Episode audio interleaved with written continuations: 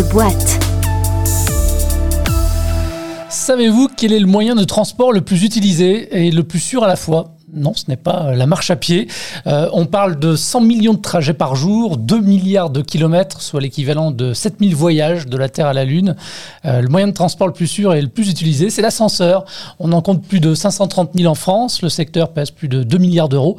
Et c'est un gros pourvoyeur d'emplois, notamment depuis plus de 20 ans, et suite à l'obligation d'une mise aux normes du parc des ascenseurs imposée par la loi d'Eurobien.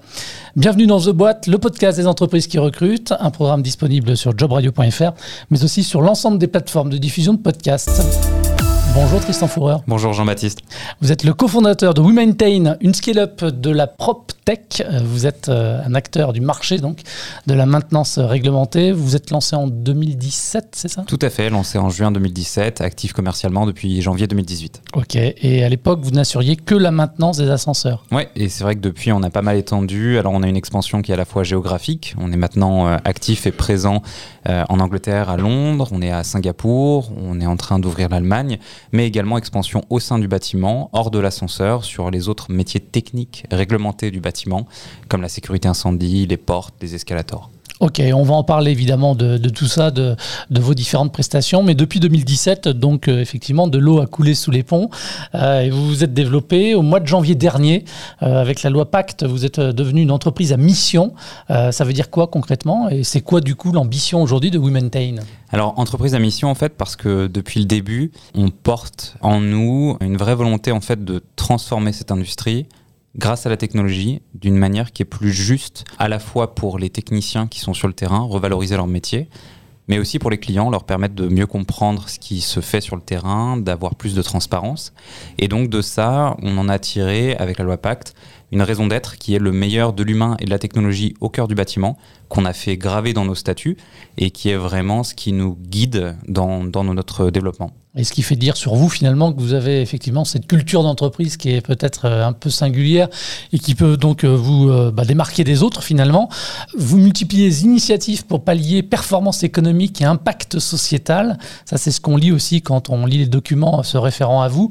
Vous y prenez Comment concrètement bah, En fait, euh, encore une fois, on peut tout ramener à la raison d'être, le meilleur de, de l'humain et de la technologie au cœur des bâtiments. Qu'est-ce que ça veut dire? Ça veut dire qu'on essaie de construire notre produit, nos solutions, pour que ça serve à la fois sur le terrain aux techniciens qui sont en train de délivrer vraiment le, le service qu'on vend, et aux clients, à leur permettre de mieux comprendre leurs bâtiments, leurs occupants, d'avoir certes une qualité de service, mais aussi une compréhension de leurs actifs qu'ils n'avaient pas jusqu'à présent. Les techniciens, eux, clairement, ça leur permet aussi donc de revaloriser leur métier, de mieux gagner leur vie aussi, puisqu'il y a quand même un bon en termes de salaire, un avant et un après We Maintain euh, qui est indéniable, qui est presque de l'ordre du simple au double. Et donc, euh, malgré ça, on arrive à maintenir et même à excéder en fait la qualité de service du marché, qui est, euh, il faut l'avouer, en fait, euh, assez, assez basse. Et pourquoi est-ce que l'on passe finalement de la maintenance simple des ascenseurs à une exploitation, j'ai envie de dire, euh, plus large euh, des, bâtiments?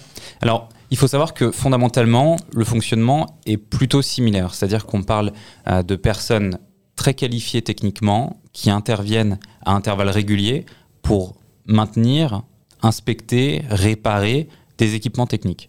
Sauf que ces industries elles ont été traditionnellement très silotées. C'est-à-dire qu'aujourd'hui, un prestataire qui va faire de la maintenance d'ascenseur ne va absolument pas communiquer avec un prestataire qui fait de la sécurité incendie ou du euh, chauffage, ventilation, climatisation. Sauf qu'il y a un réel intérêt à tirer des synergies grâce aux humains sur le terrain et grâce à la technologie et à rapprocher ça. Donc vous faites office de passerelle euh, sur euh, l'ensemble des secteurs en fait. On peut dire ça et surtout en fait notre mission ça va être vraiment de valoriser encore plus le technicien en lui permettant vraiment de, de tirer profit de son savoir-faire qui est quand même donc c'est des personnes qui sont très qualifiées en électronique, en électrique, en mécanique et donc c'est pour eux complètement, grâce à la technologie, complètement faisable d'avoir effectivement des passerelles entre ces silos, mais surtout ça nous permet aussi de créer de la donnée pour les clients, pour leur permettre d'avoir une vision plus complète de leur parc, de leurs bâtiments et de leurs équipements. Alors, depuis votre lancement, vous avez opéré une levée de fonds de presque 40 millions d'euros. Elle vous a permis quoi, justement, cette levée de fonds? Il y a eu un rachat, notamment, je ne sais pas si on dit Chocli, Choclay Chocli, tout à fait. Donc, effectivement, on a fait notre dernière levée de fonds, notre série B en juin. On a levé 30 millions d'euros, ce qui lève donc le, total de, nos levées de fonds à, un peu moins de 40 millions d'euros.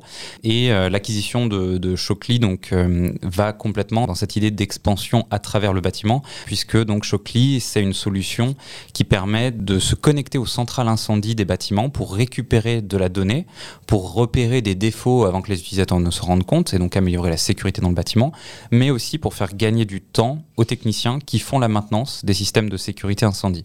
Et donc ça va complètement dans cette euh, logique d'aller euh, se connecter un peu partout dans le bâtiment, de l'instrumenter, de récupérer de la donnée pour, encore une fois, permettre aux clients, aux propriétaires, aux gestionnaires des bâtiments de mieux comprendre leurs actifs, mais aussi aux techniciens en leur donnant encore une aide sur leur, euh, la partie opérationnelle de leur métier. Donc cette levée de fonds vous a permis ce rachat, elle vous a donc permis quelque part euh, votre diversification, d'accompagner également votre euh, développement, notamment en recrutant. Après avoir renforcé votre pôle exécutif, vous continuez donc à vous structurer.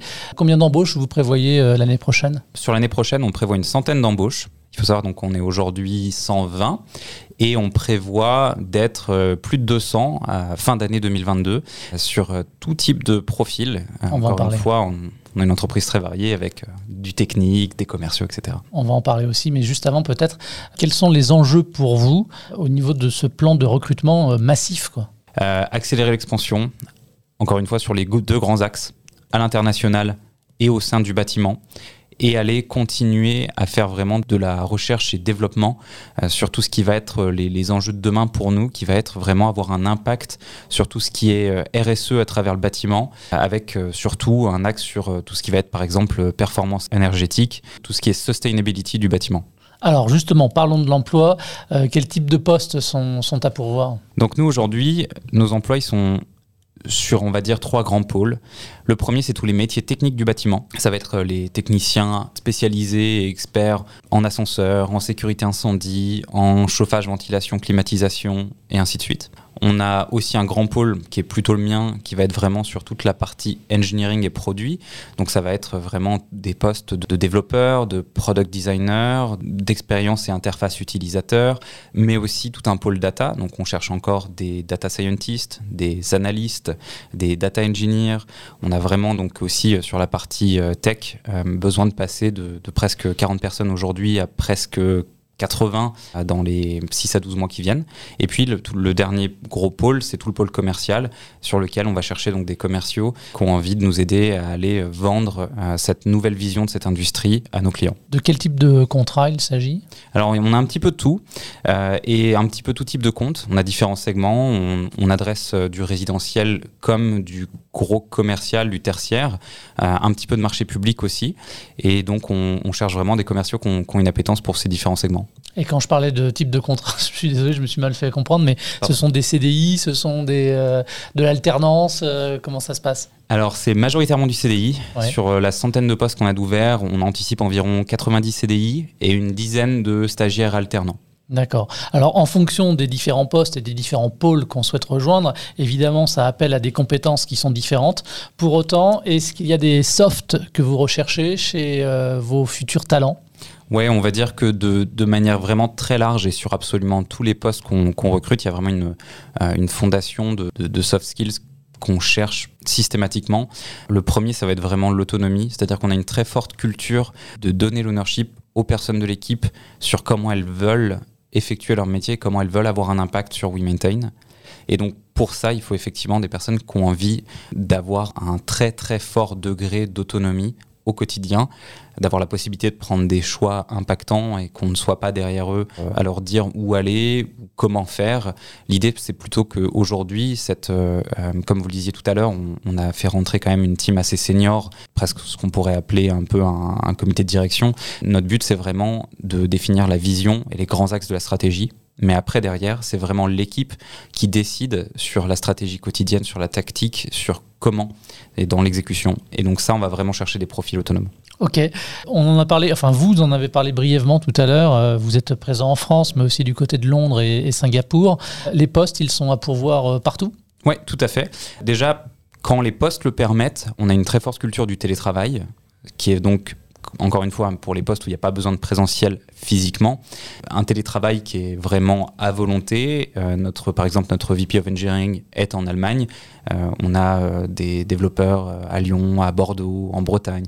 Donc vraiment, on se fixe aucune limite sur les endroits où on peut recruter euh, si la fonction spécifiquement le permet. Comment se déroule le process de recrutement, Tristan? Alors le process de recrutement, évidemment, il y a quelques étapes qui vont dépendre du poste en question, mais ce qui est sûr, c'est qu'il y a un tronc commun, et euh, ce tronc commun, ça va être euh, au départ un échange avec notre équipe RH qui va être un petit peu pour prendre euh, les aspirations, les motivations de la personne. Après, ça va dépendre équipe par équipe. Il va y avoir euh, euh, des case studies ou tests techniques selon les rôles, des mises en situation. Et puis en fin de process, encore une fois, donc dans ce tronc commun, on va avoir une rencontre avec au moins un des fondateurs et un entretien qu'on appelle un entretien fit avec des membres de l'équipe qui vont être pris au hasard, qui vont pas être forcément les personnes avec qui le candidat va être amené au quotidien, et qui va vraiment, donc cette, cet entretien, euh, servir à valider culturellement l'intégration future de, la personne, vérifier que ses motivations sont alignées avec celles du groupe. Alors, puisque vous parlez d'intégration, continuons. Comment sont justement intégrés les nouveaux collaborateurs? Alors, on est en train aujourd'hui de, de, redéfinir encore une fois notre processus d'onboarding. L'onboarding, c'est quelque chose qui est très important pour nous, puisqu'on pense vraiment que c'est les trois premiers mois qui définissent une grande partie du succès d'un recrutement. C'est vrai partout. Hein. Tout à fait. Mm. Euh, donc on a, euh, on a un processus euh, qui est vraiment fait pour guider la personne déjà et rapidement lui donner du contexte business sur ce que fait WeMaintain. Et on a aussi donc beaucoup de personnes qui ne viennent pas de ces industries, qui ne viennent pas du bâtiment. Et il faut très rapidement leur donner tout le contexte qui va leur permettre de prendre des décisions ensuite au quotidien. Donc pour ça, on a tout un programme de connaissances. On a aussi des programmes d'intégration et de partage des connaissances des différentes équipes. Et Également, on a des mécanismes en place pour avoir du feedback constant toutes les semaines pour la personne.